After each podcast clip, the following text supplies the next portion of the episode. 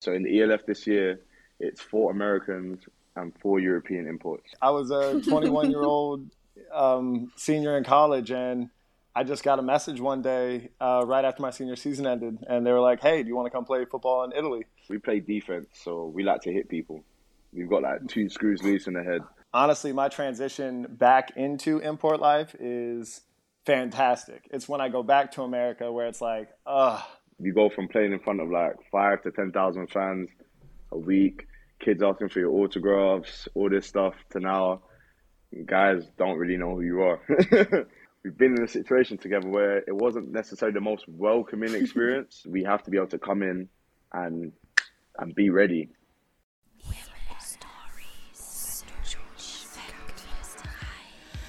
Feldgeflüsterei mit Kati und Giulia. Erfrischend und ehrlich sprechen wir über Football. Aber vor allem über das, was abseits des Spielfeldes passiert. Hello and welcome back to the Feldgeflüsterei podcast. I'm your host, Kati, and with me is the Julia, my co host. Hello, Julia, how are you? Hi, I'm good, thank you. And yes, you're hearing right, we're not speaking German like usually because we are having really cool guests on the podcast this time. Two import players, and this is why we speak English because I, I don't think there's a way to do an import episode in German, so that's why we speak in English. I hope that is okay for everybody. If somebody of your listeners doesn't understand anything or has questions after the episode, just please text us on our social media so we can kind of explain what happened here in the episode so everybody can listen and get the information that we talk about here on the podcast. So, first of all, Giulia, how was your week?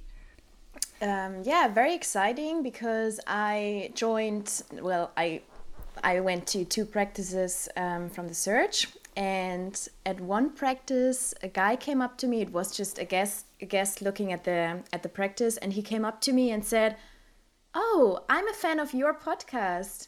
And I was yeah, I was just a meter away from him, and I was really surprised. And that was a really nice, nice thing and nice feedback. And yeah, that's everything I can say to my. Yeah, week. that uh, kind of happened to me too because um, I was also visiting the Centurions practice, but I also went to a local football game to mm -hmm. the mm-hmm. Cologne Falcons, and actually a few people came up to me and said, "Hey, yeah, I've been listening to your podcast. I really love it." So yeah, shout out to you guys out there um, for listening in and yeah. to be um, part of this podcast and giving us the feedback. We really appreciate it.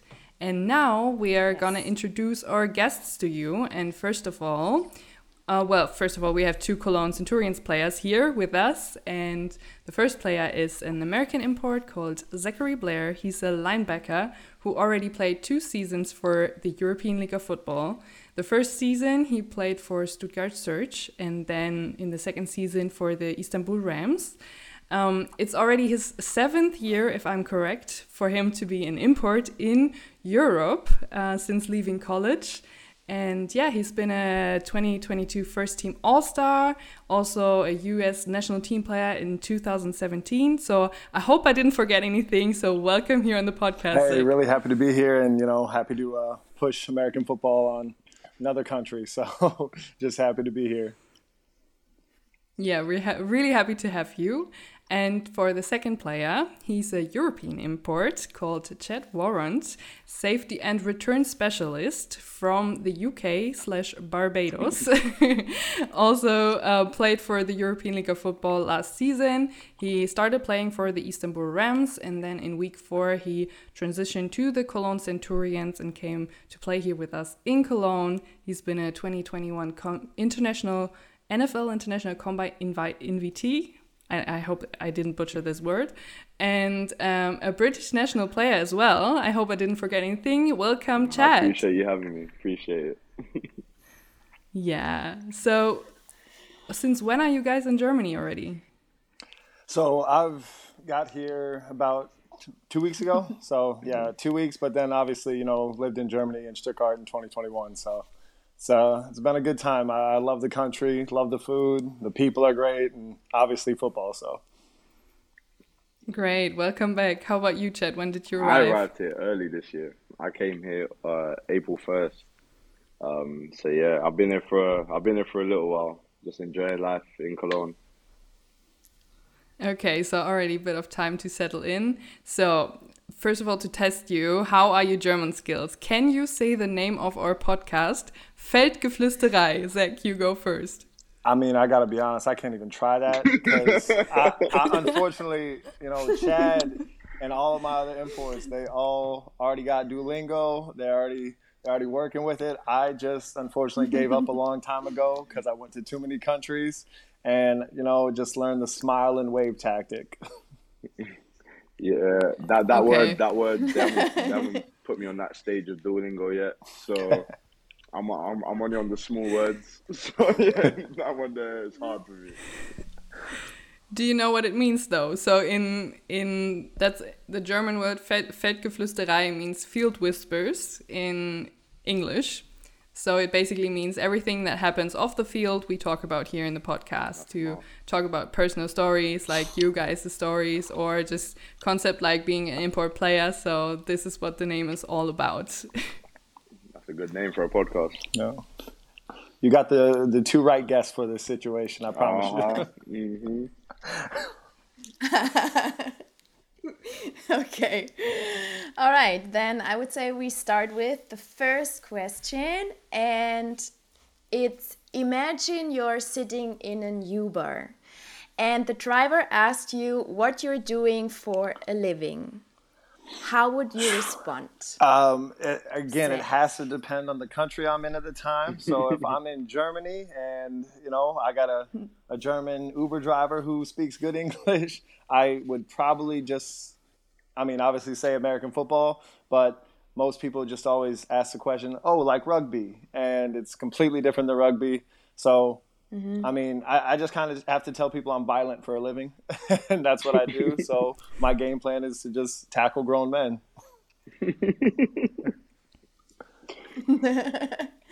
All right, uh, that's a good yeah, one, Chad. This is a similar sort of situation, especially in the UK. When I tell people, "Yeah, I play American football," they're like, "Oh, yeah. like rugby." I'm like, "Ah, okay." So you just sort of have to get to a point when you're like, "Okay, similar to rugby." But we wear pads. We don't pass backwards. We pass mm-hmm. forwards, and then you realize actually the game is not like rugby. So yeah, I end up just having to tell people I hit I hit people for a living with pads on. Yeah. with pads on, yeah. With pads on, yeah. Le- legally, that's legally, important. yeah.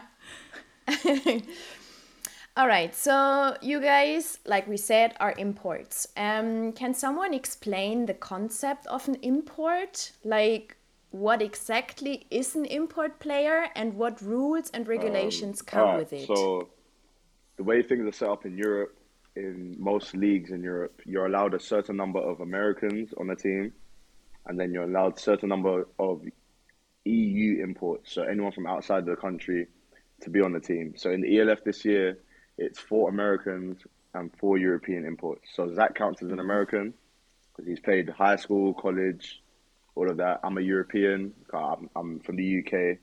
So yeah, so that's the difference between an American import and a European import. It's literally based on where where you live, basically. Yeah.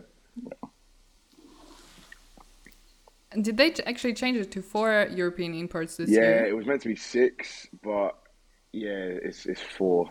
It's four now. Yeah. Oh, crazy. Yeah. Look at me learning something. I learned this the oh, other day too. Is there... Oh, crazy. So, um, what is the difference between a European import and an American import, or is there no difference at all? You basically have the same kind of status and rules in a team within the league, or are there different regulations for each type of import? Not necessarily. It just goes down to if you went to college in America. So if an EU went to college in America, it's depending again depending the league, they can count also as an American. So we have the situation where there are Europeans that went to college in America, but because it was only. I think mm-hmm. it mainly depends on when you started football and how long you've been playing in a certain area. So we have Europeans that they started football in, for example, Germany, but then they played college in America. They're still counted as an EU import. But then you also have Europeans that okay, they went mm. to high school, college, they won't be counted as an EU import because they play the, their main football, the majority of their football in America. So yeah, and it depends on the leagues. Like in the GFL, you can you can get away with doing some things where it's like, okay, my grandmother is from the Virgin Islands, so I can get a Virgin Island passport. All of a sudden, I'm now counted as an EU import. But with the e, but ELF, it's Oh, straightforward. all right. If you're American, you're American. Yeah. if you're European, yeah, it's, it gets a bit complicated. But for the most part, if you're European, you're European. All right. What we actually didn't ask in the beginning is what positions do you guys have? Can you explain the positions to our So- listeners do a that. bit? Yeah. so as a, as a linebacker, you know, main job is to, you know, tackle the ball carrier. So anybody carrying the football. Um, I would say we're run first defenders. So my job is to stop the run and contain the quarterback. As in Chad's job, he plays behind me, and his job is to protect me while also making sure he can catch some picks and make some big plays. Yeah. So the essence of it, we we play defense, so we like to hit people. We've got like two screws loose in the head. So yeah, he he mainly focuses on the run. I focus on defending the pass. So yeah, like we we basically play the same position, but not in a way. Like we work together on the field a lot. Oh. I think this is turning into a violent defense Uh-huh. podcast between be- because Violent, la- violent last seems to be the podcast. word podcast. huh? Yeah, yeah, yeah. Because last last episode we also had two German defensive players Yeah. here, on here, so I think we need to scope out to some No, some offensive positions in the future. Defense. Stick with defense.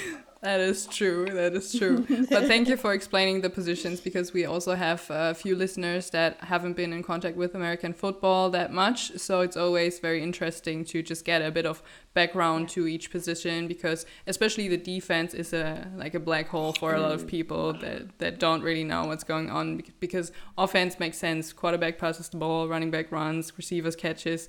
You know, uh, so it's always very good to explain the the other side of of the the ball game basically. So um, back to you being imports, uh, Zach. What made you decide to cross the Atlantic and be a professional football player in the first place many many years ago, and why do you continue to do Well, so? you definitely make me feel old with the many, many years ago thing. But I mean, honestly, I was a 21 year old um, senior in college, and I just got a message one day uh, right after my senior season ended, and they were like, "Hey, do you want to come play football in Italy? And you'll get paid to do it, and we'll fly you out, and we'll pay for your housing and everything." And at 21, I really didn't know anything. I didn't have an agent. You know, I was like, you know what, let's just try it. So hopped on that plane. I didn't even tell my college that I was leaving. And I was in Italy, and then I set my college schedule to four online classes. So I still got my scholarship money as well. So I had to do classes while being an import my first year. So while everyone was going to sleep mm-hmm. in America, or not in America, in Europe, I would start classes at 12 o'clock at night. So I just kind of figured out a way that I was going to be able to play football and still take my college classes. And once I knew I could get my degree while being an import, it was just an easy decision because this is this is extremely fun life. Yeah, it, so- it sounds like a dream. So, Chad, why did you decide to leave the UK and play football somewhere else in Europe? Um, that's a real good question. Uh, so I didn't start football till like 2017, 2018 at university. So my plan originally was to go to university, get a degree, you know, conventional route. But because I'd always played sports in my life, I decided I needed a sport at university to keep me going. Picked up American football, kind of got addicted to it. And then at one point, my one of my boys, he played JUCO in America at EMCC. And he said to me, he was like, you could actually do this, bro. Like, you could do this. You're better than some of the guys I play with in America. And I was like, okay. So he showed me Euro players, how to start all that stuff. And I thought, you know what? I'm young. I've got a couple years to make some errors in my life. Why not? So then I went to the GFL in 2021. And yeah, from there, I've never looked back. Great. So both of you guys are very happy with your decisions to live this kind of life that is probably also pretty demanding Oh, and crazy Where, sometimes. yeah, yeah, it, it can be demanding, yeah, man. Yeah. all right. So with with all the time um, away from home. Um, how do you how do you manage that with your friends and family back home? Go on, Zach. You got this. I know. No, uh, I'm about to say that that one's on you. I got to be honest. Uh, you know. Uh, I got you. I got you. I got you. Uh, so for me, it's it's kind of hard at times because I've got young siblings. Like my sister, she's going to be 15 in August. My brother is going to be, how old? He's going to be 11 in like four days. So it's it's it's kind of tough at times because mm-hmm. me and my siblings were quite close. So always leaving the country and stuff like that. But lucky for my siblings, like lucky for me, my siblings understand it quite well. So they're quite supportive. Even my my mum understands it. Um, a lot of my family tend to be quite cool with everything.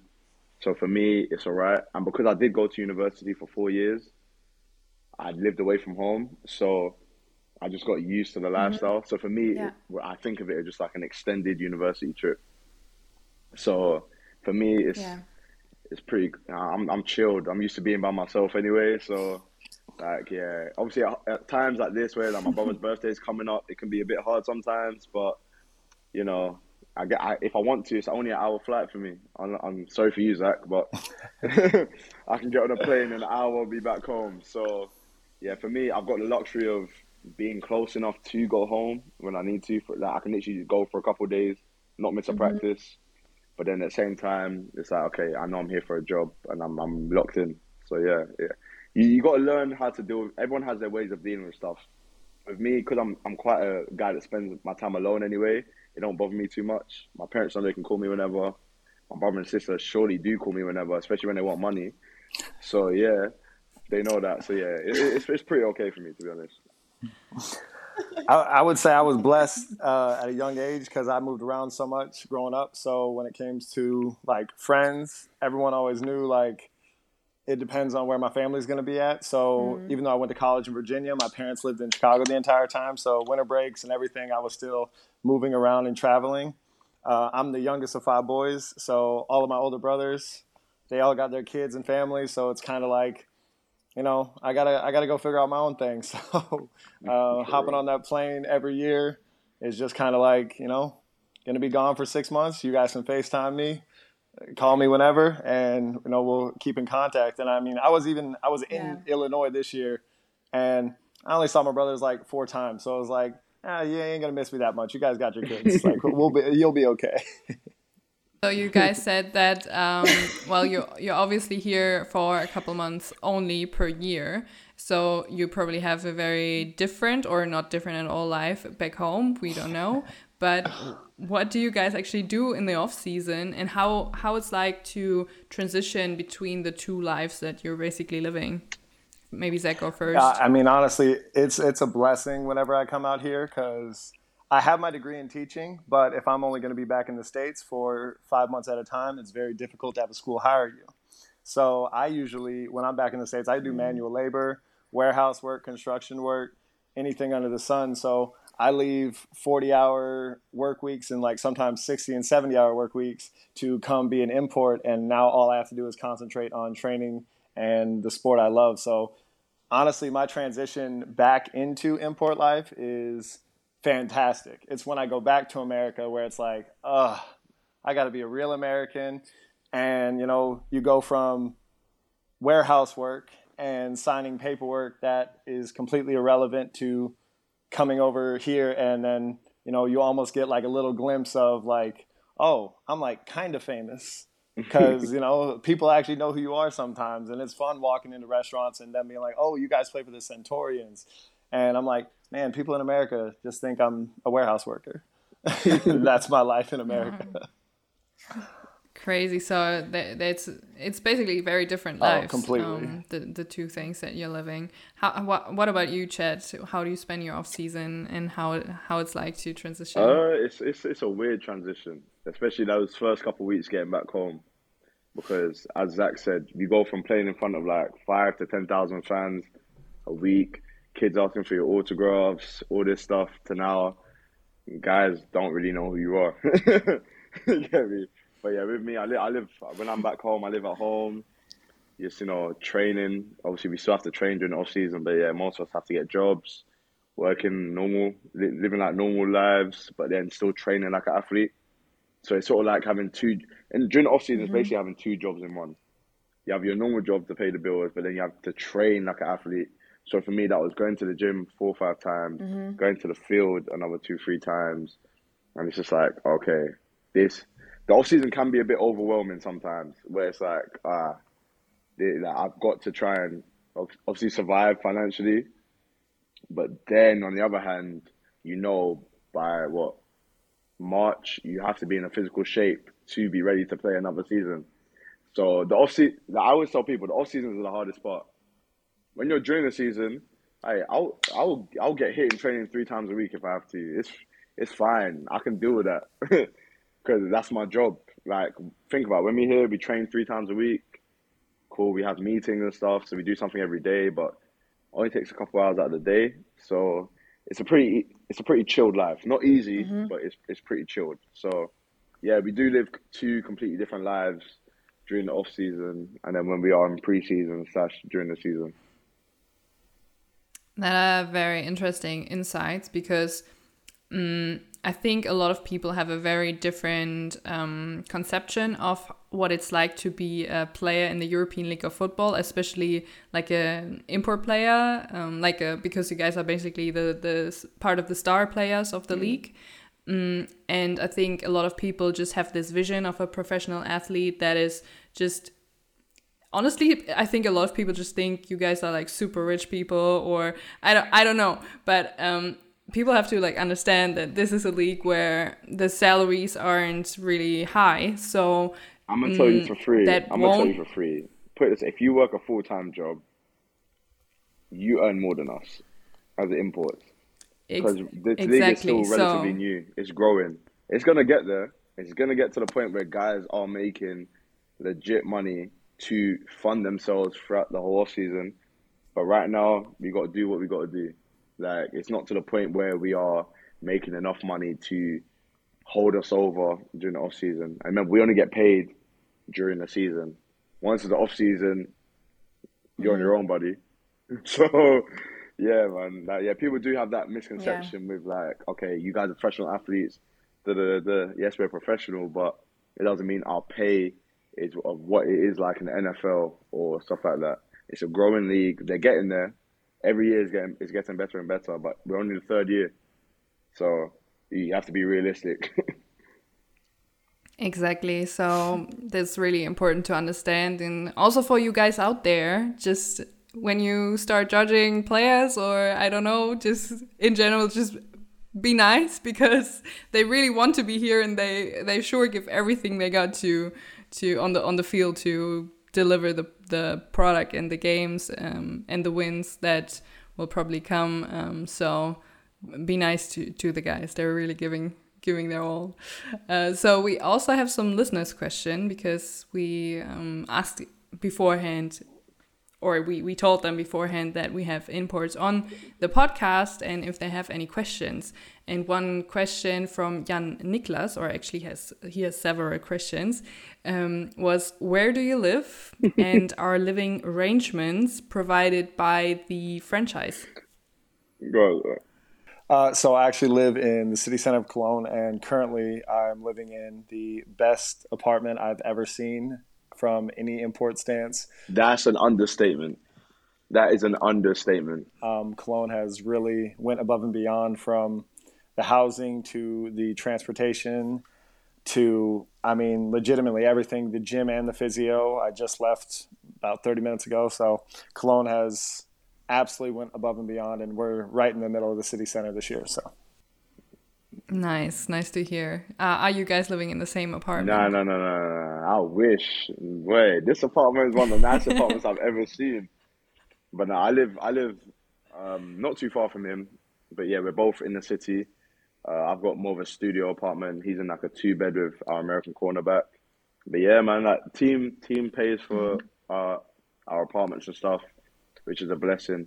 So yeah, man, this we appreciate that for real. It makes life so much easier when you don't have to think about all that all that side of things. Nice. That sounds really nice. Great yeah. job, Good Centurions. job, Centurions. Kati.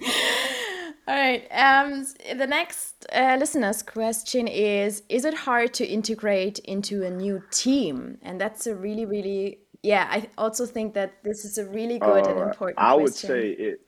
It depends. Um, it really depends on the local players how welcoming they can be. We've both Mm-hmm. been in a situation together. Those who can decipher that can decipher it for themselves. We've been in a situation together where it wasn't necessarily the most welcoming experience, but luckily we had a good import group Okay. and we all stuck together and we enjoyed each other's company and stuff. But then you get a situation like Cologne. Now, when I came to Cologne last year, I was surprised by how easy it was to to just transition. And then I even told Zach when he signed, I was like, bro, mm-hmm. you're gonna love it here. It's very easy to transition. Then he comes and he's like, bro, you weren't lying. I was like, no. Like over here right now in Cologne, it's so it's so chilled. Living your own life, doing your own thing, like it's, it's so easy. So yeah, it it really depends on the situation, depends what country you're in, the team you're in. Yeah, like each situation isn't going to be the exact same. Every situation is unique. But what I can say for this one here, obviously this is my second year here, so I didn't really have to go through the whole phase of integrating. Really, I just came back and knew everything was. But last year, yeah, man, this some situations can be easy like Cologne. Some situations can be a bit more difficult like some other places. But yeah, All right. Um, so I guess, Zach, it's it's similar to Chad, right?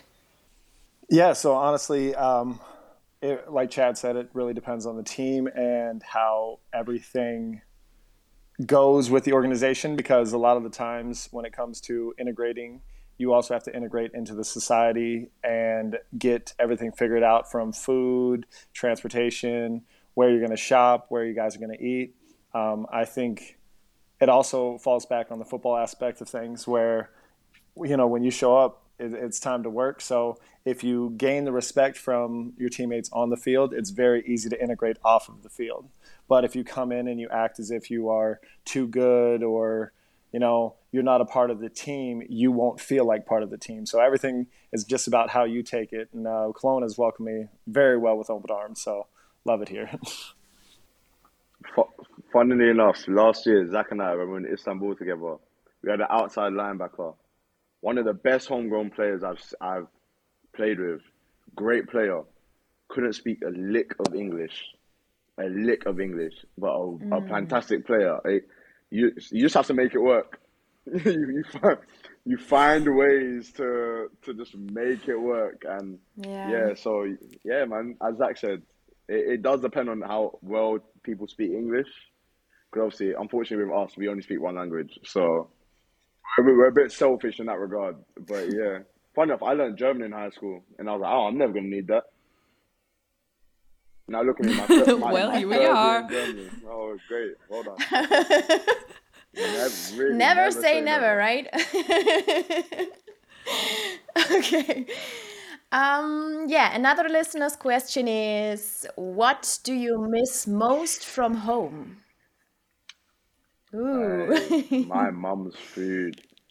My mom's food. Oh god, having to cook every day is the bane of my existence. yeah, I miss my mom's food, and then obviously my, my my friends and stuff, but mainly my mom's food.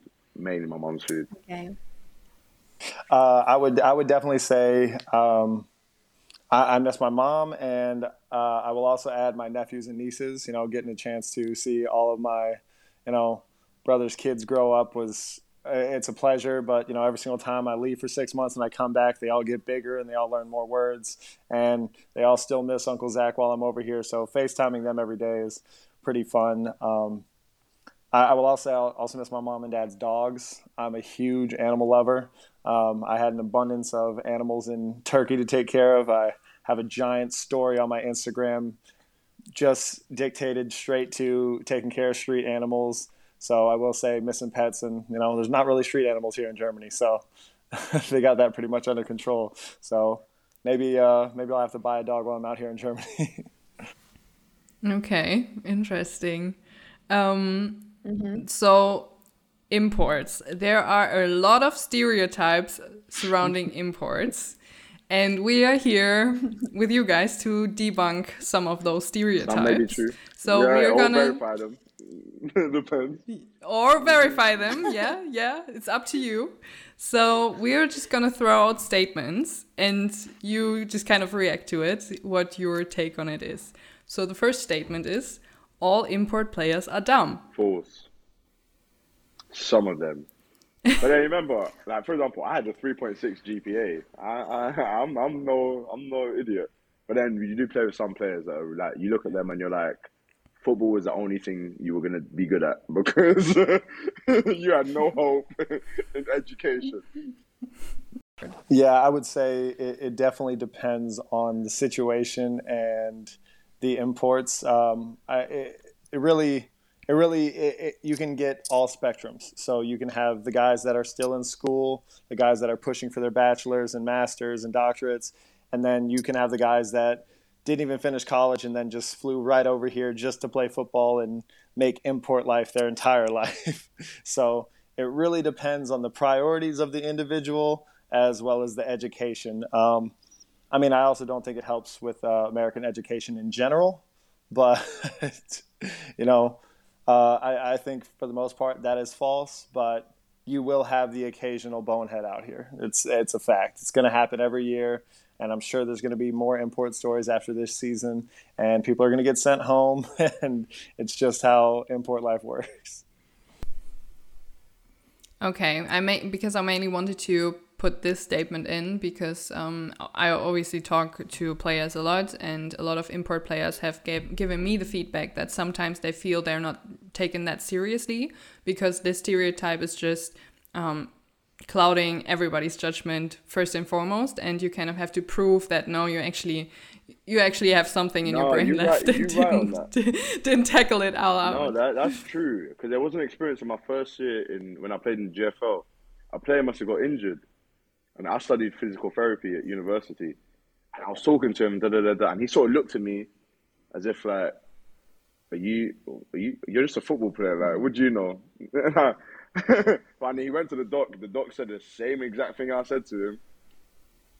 How did you know that? I'm like, you know, I've only been playing football for like three years, right? I had a life before football. so yeah, no, they they are sometimes where you have to literally prove mm. to people not stupid.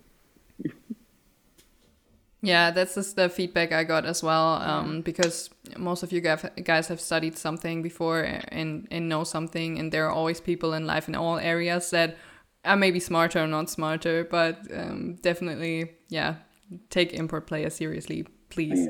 So the second statement is all import players are just here to have a good time in terms of partying, girls, etc.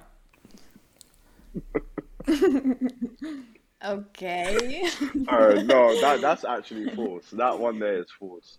Obviously, as Zach was saying, with every walk walk of life, you've got to enjoy yourself. We are in uh, places that we never thought we'd be before, so you do have to enjoy. Like for example, the way people go on business trips to other countries, they will go and see the sights, enjoy it. The same thing, but a lot of people over here use Europe as a stepping stone to try and get into a big league. So it's not just fun and games. Like Zach knows with me, I don't go out like that. Eh, like to get me out the house, these guys all had to come together and say, "You are not staying in the house." that's that's the sort of person I am. So yeah, with that statement, I can tell you it's it's false. Obviously, you have people that come over here and just have a good time, but then again, with some of these Americans, they never leave their state, let alone their country. So they're gonna enjoy themselves a bit. But to say that import players just come to have a good time, no, because remember, if we don't perform, we get sent home on the spot. So we have to, mm. we have to perform. But then again, you have to have the balance. You can't just be all, all serious and not have any play. Like I said before, I, think it comes down to priorities, and you know, you, will get the guys that want to come out to Europe and have never been to Europe. I, I know, for instance, you know, it, for me, it would have to be what year you asked me. Because in 2017, when I came out as a 21 year old who I was still in college and I went to Italy for the first time and no one spoke English, the best way to communicate and, you know, become closer to people is to actually go out and party together. So I would I used to go out with my teammates and yeah, we had a lot of fun. But I think as I've gotten older and as the leagues out here have expanded and gotten better and more professional, you have to also bring that aspect into things. So it's a lot more professional this year than it was last year, and I think it's only going to keep growing and getting more sharp. And it's like as athletes and imports, we're looked up to by a lot of kids. So you don't want to be going out to the club and going out drinking because that's not a good look for you, the team, or the situation you're in. And so I think I think now as as I've gotten older, it's definitely not a priority anymore. But I will say mid 20s early 20s it's definitely a priority for some of the guys coming out here. And i respect it but you know hopefully they grow as the season goes so. Yeah okay.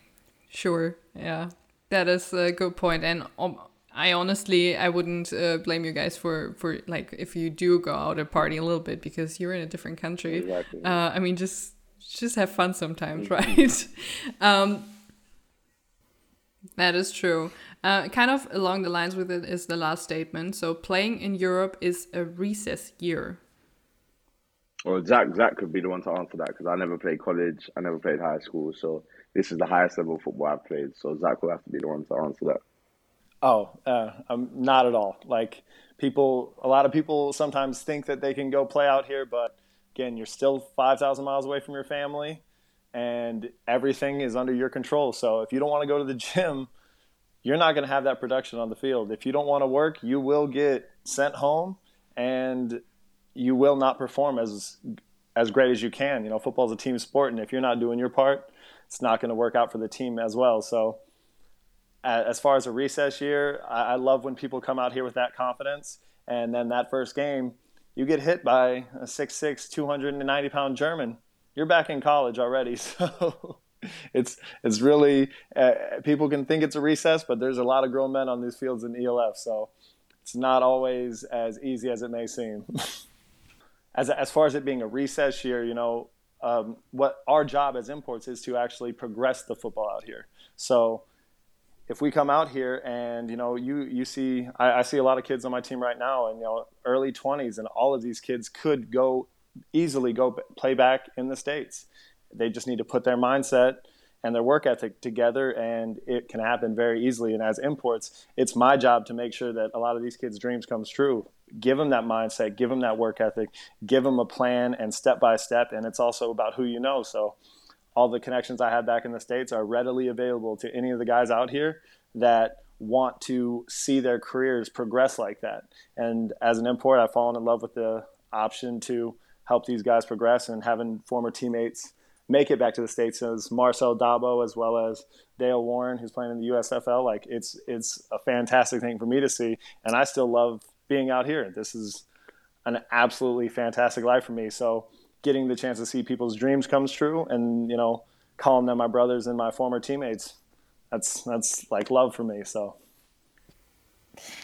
And um, yeah, talking about the States um, or like football in the States and talking about football in Europe, um, you guys are only allowed to train for a certain time period before the season starts, the mm -hmm. ELF season starts.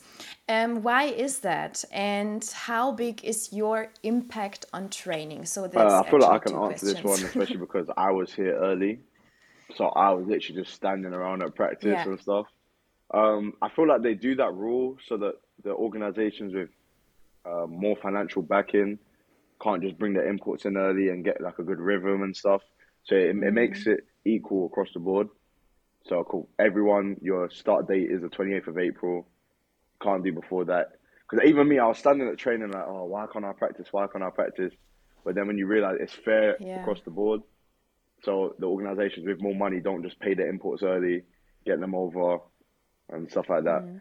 So yeah, it, it's it, it's it's a good rule, but it can be annoying. For when I was on the sideline, I'm standing there, and I'm like, damn, I could, re- like, I want to be on the field, and the impact it has is like you yeah. have to be ready as an import. You come in, we had what altogether by the time the season starts, it's five weeks of practice. So in our off seasons, mm-hmm. we don't get mm-hmm. the luxury of coming in and slowly acclimating to things. We have to be able to come in and and be ready. So it there, there is that side yeah. of things where it's like, yeah. oh, there is a lot of pressure the first week you're here because you are an import. These local players look to you as the guy. So you have to show them you're the guy, not from not in four weeks time, from day one. But you have to earn these guys respect. So that links Yeah. back to that your question about um, getting getting into a new team and stuff. It's sort of linked with this. Like when you show up Yeah. on day one, you have to show them why you are the guy, because you can lose a lot of respect from your teammates if you come in day one and they're looking at you and like, wait, this is meant to be our EU mm-hmm. import. This is meant to be our American import. We've been there. We, me and Zach, we've seen some players where like, an import. Like, okay, cool. So yeah, it's it, it's a bit of a it's a bit of a of a tricky one, but yeah, as a as an import because you only have five weeks from day one, you have to be ready. Yeah. And that's actually what I think all the time. Like, is it really enough for you guys, the four or five weeks? Because also for like t- thinking of the team building and everything, you know, to be ready with that team, like, yeah, building, I, I don't know. I always think like it's not enough time because, I feel like as the league grows, they will start to push it a bit further back. But right now, yeah, I feel like uh, it, it's tough. It's tough. Like luckily for me this year, yeah, um, although we had a lot of change on the team, a lot of the guy, um, the guys that were here last year knew me. So those guys already had a relationship with, and me coming out early, although I wasn't training, I was at practice, so I got to build some sort of relationship with the guys. But again, you're not on the field with them, so it's a bit difficult, especially when you're trying to coach Yeah. some guys up, and they could easily look at you and be like, "Well, I've not seen how you play yet." So, yeah, man, it's it's a bit of a weird one, but building that chemistry, that's the key thing. You have to try and build it as quick as you can. So you normally just end up going out with some guys, you know, holding the meetings, positional meetings. Uh, so we were doing meetings from what January's up, yeah. and, cre- and credit to a lot of the other imports that came in this year. Like we, they've done a great job of commanding the respect of everyone. Chad pretty much answered that whole question. I just kind of agree with Chad on that one. That was uh Okay. yeah, Chad took over for that one because he was here before me. So I mean for me it's just all about the energy I bring and like the thought process for me is, you know, being in the center of the defense, you have to be the loudest and you have to be the most excited and if you're the one calling the plays, you better call it with some enthusiasm. So, you know, as as far as like getting the checks down and everything, I think one of the biggest things that I do is vocalize my presence and a lot of guys are still coming up in football and they're new to it so they're a little bit shyer on the field. So as an import you know you have to kind of be that vocal leader especially where i'm pushing that positive energy like no we're here to get better. This isn't a punishment if we're running. It's not a punishment if we're hitting. Like this is for progress and we're going to transfer these skills over. So every single day, meet with my linebackers at start of practice. Like, no, today has to be a good day. You only get two hours, three days a week. So make those two hours count every single step of the way. Zach, how does football um, differ in skills and work ethic in America? That's that one's a little bit more difficult because, again, it, I guess it depends on the guys you're working with. Like, you know, for instance, like I mentioned earlier, like the Dale Warrens and Marcel Dabo was like their work ethic was just the exact same as it was in America. But the commandment for their work ethic wasn't as much. So in America, it turns into a religion. So I started playing football at six years old and always had a coach screaming and yelling at me mm-hmm. to, you know, be doing the right stuff. and then, you know, if we were talking about college, you were physically working out with the team 30, 40 hours a week. So you were, it, it was a second job while you're in college. And the college programs mm-hmm. are, are, are really good. You know, that's why I, I do tell people, you know, really consider it. You know, when you got them 17, 18 year old kids in Germany that are really good at football, like they should really consider college football first. Just on the principle, it's like if you can make it through college football, you're on a very good path. And you know, we got guys obviously within the ELF and Bjorn who went to a four-year college university and then first-round draft pick. I'm pretty sure Jakob Johnson as well was college, if I'm mm-hmm. not mistaken. So I mean, you got guys that have already done that path and have been successful in the NFL and are currently still in the NFL. So I mean, it just turns into a religion where that's one thing I really want to push while I'm here is creating a weight like a strength and conditioning program that is similar to those in the states because there's so much talent out here they just need to train mm-hmm. their bodies the correct way. I would say that the training is is is just the different aspect. And you know, with the ELF, for instance, we got guys that do work forty hour weeks, so we can only practice at eight o'clock at night. Yeah. And then if you think about college football, we were working out at six in the morning. We had meetings at twelve, and then we had practice at five o'clock to nine o'clock. So there, it, there's just so much yeah. more time invested in sports in America that are not invested in sports here, mm-hmm. and which is probably why you guys speak more languages and you know have higher education programs than we do in the states. Well, yeah, that actually answered the next question because that was about how is preparation for a game in comparison to what you did in college or uh, pros in America, right? You already mentioned like that you have more time for yeah preparation. Well, I mean, and, and, again, you know, that, that. things go with the money. So in college football in America, there's a lot of money in it. So you know, college football teams make billions of dollars every single year for their universities. So they have enough money to put into the nutrition of those athletes, to the weight mm-hmm. training programs, to the yeah. supplements that those athletes need. So there's just so much more money in it because there's just that much more energy and effort.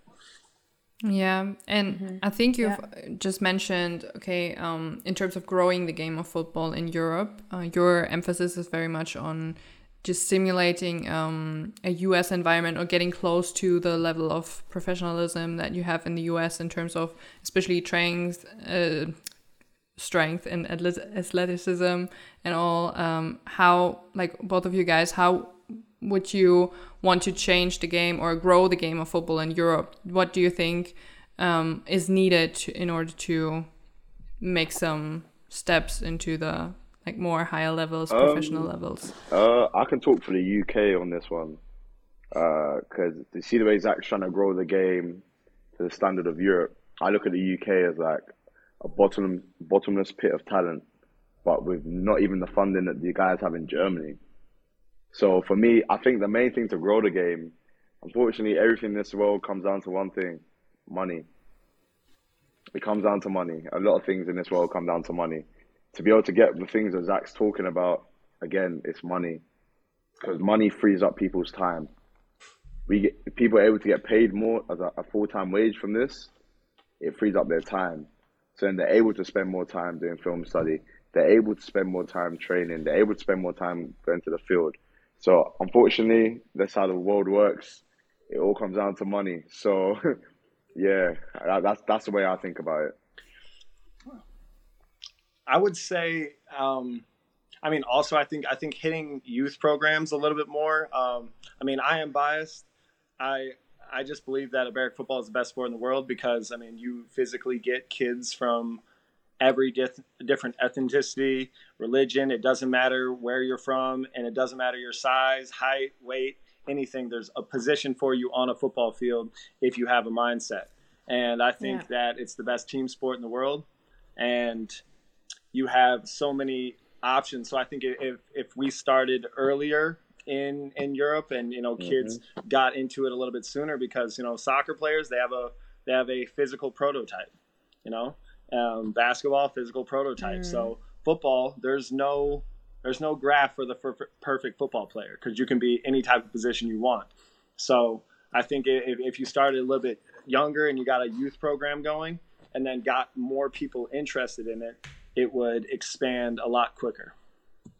No, you're right. Because think about this way: a lot of people I know from the UK, the earliest they start football is like 16.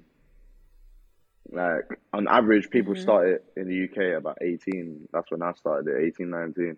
So yeah, if you get into it earlier, because sometimes yeah. I'll be sitting there with Zach, me and Zach are talking, and Zach would be like, you know, you could have played college football. Like you, you're good enough to have played college football. But I, I start, I started it at the wrong time. So as Zach said, you start earlier, you could then get those guys go into America to get that experience. You could then get those guys, you know, push into greater heights. But the fact we start football so late over here, it, it does impact the, the possible growth that you can get in the sport. Yeah, and talking about making the jump to the US, like you said it earlier, that you're very happy that former teammates of you, like Marcel Dabo, have made the jump to uh, an NFL practice squad with the Colts. Mm-hmm. And what do you think? Maybe if you can pin it to some um, some certain things, what does it take, or are there certain uh, things that is are needed to for European players to make the jump to D1 or to other pro levels in America? I mean, realistically, it's just exposure. Um, eh, how many times can you, you know, get make the right calls? There's a, a lot of a lot of American football is all about who you know, and you know, as these leagues continue to grow and you know more scouts from America come out here and start looking for players and talent, I think it's only going to get bigger. And I mean, we're already starting to see a bigger influx of European players in the NFL. So, I mean, I, I think it's just they're already on the right path to having it explode. And I wouldn't be shocked within my lifetime if there's actually an NFL franchise in Europe, possibly Germany, probably more than likely Germany out of all the countries that I've played in.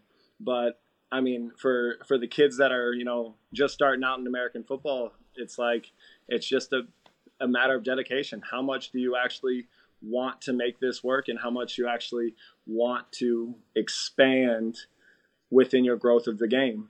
And I, I think Germany has like the perfect formula for actually growing players. And I mean, I mean, just even the food here, and I've kept on I put on like five pounds since I've been here of really good weight. So they have all of the things accessible here.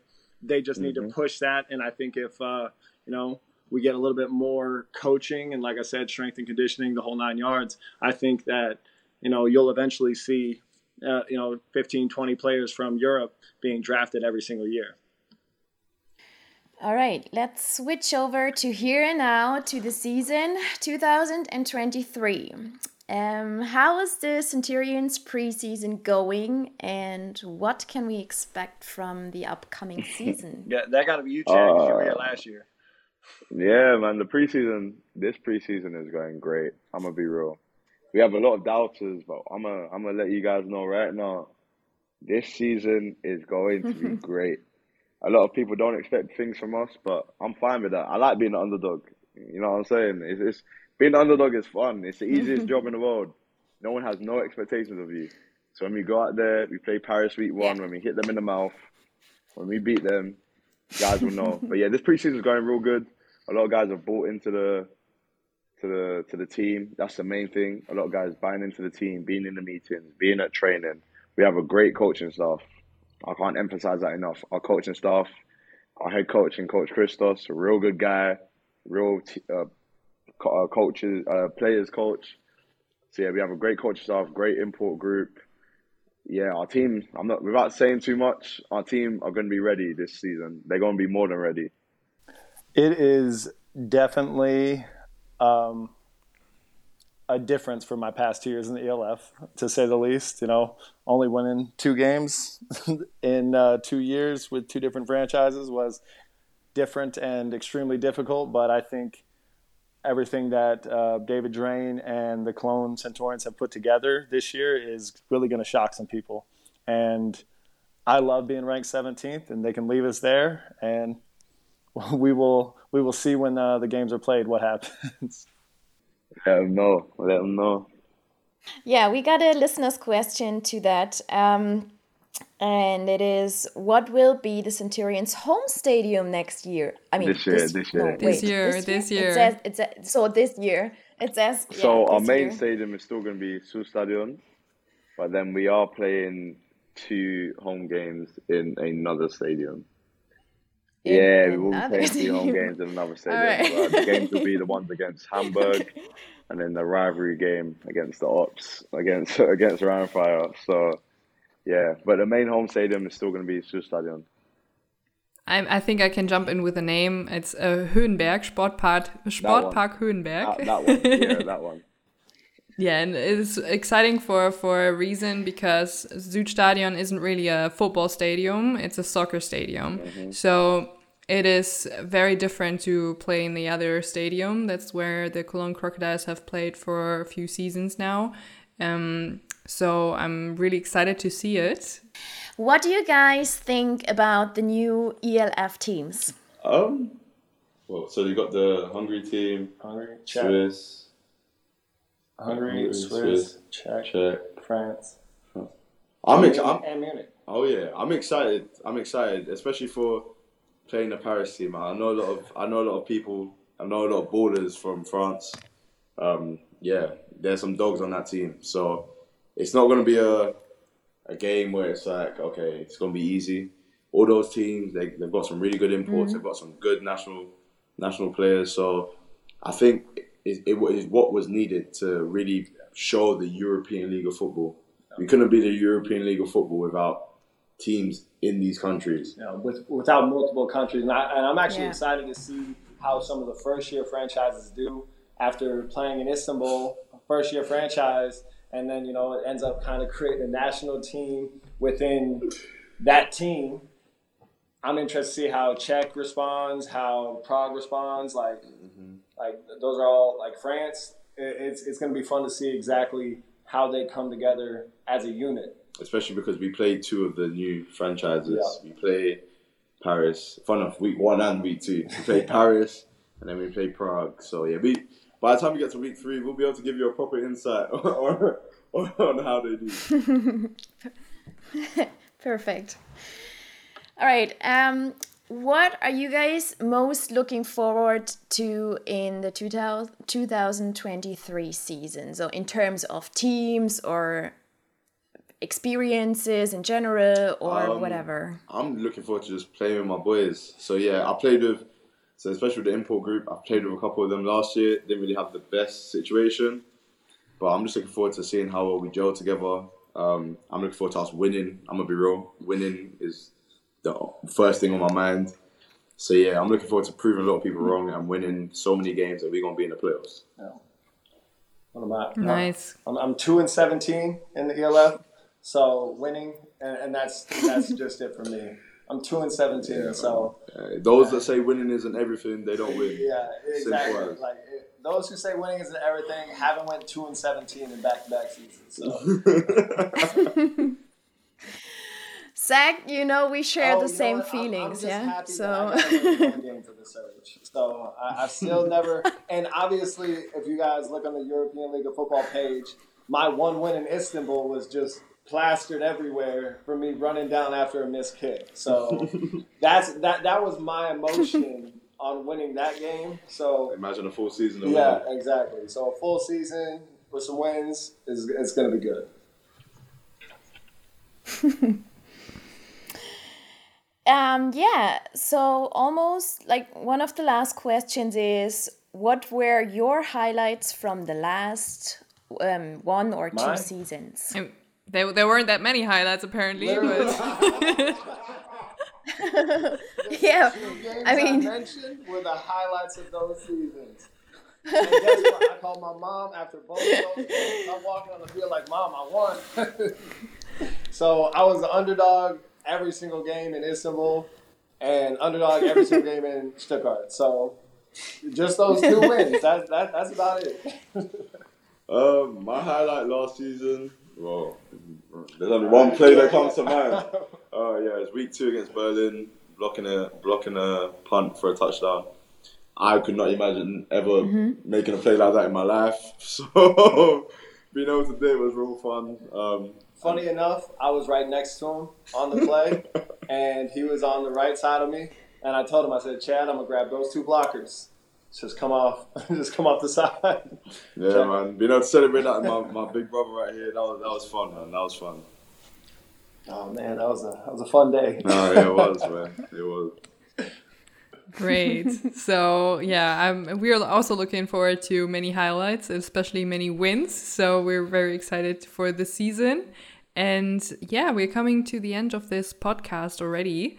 And we thank you a lot for being on this podcast. It was great chatting to you guys, and we had a lot of fun. I think most of our listeners got a lot more insight in what it's like to be an import and what it's like to um, come from a different country, play in Europe, and yeah, be in the position that you guys are in. So very interesting. So thank you for being on this podcast. And for the listeners out there, where can they find you on the social media channels? Well, first of all, thank you for having us. Yeah. It was an honor. Thank you very much, and I apologize for all my technical difficulties.